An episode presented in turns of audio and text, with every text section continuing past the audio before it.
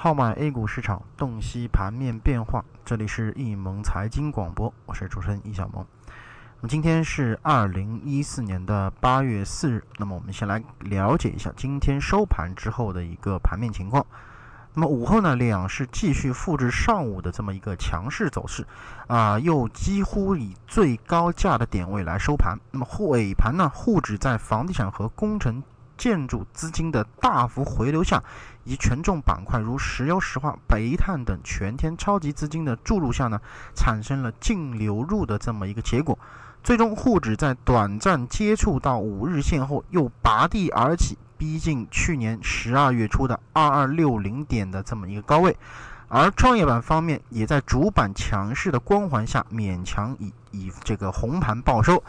那盘面盘面上呢，我们可以看到，在保险、有色金属和有色矿材等午后崛起的这个情况下呢，啊，今日这三个板块大涨都是超过了百分之二以上。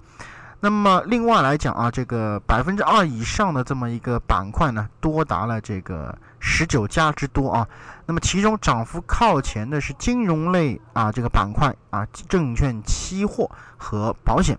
水泥也紧随其后，而医疗服务和综合服务没有摆脱下跌的这么一个厄运啊，都以小跌报收。那么概念方面啊，稀土永磁这个稀缺资源成为这个午后主力炒作的一个热点题材。基金重仓板块小幅收跌，其中大跌呢都是小盘股。那么从今天整个的行业表现。这个不难看出一点，单日涨幅靠前和近期拉升指数的行业呢，都是属于这个双强势的这个板块。比方说，这个七月二十四号符合的证券期货，七月二十八号刚刚符合的煤炭，其中如中信、中信证券、光大证券、安源煤业啊、中国神华都是符合双强势板块中的个股选择。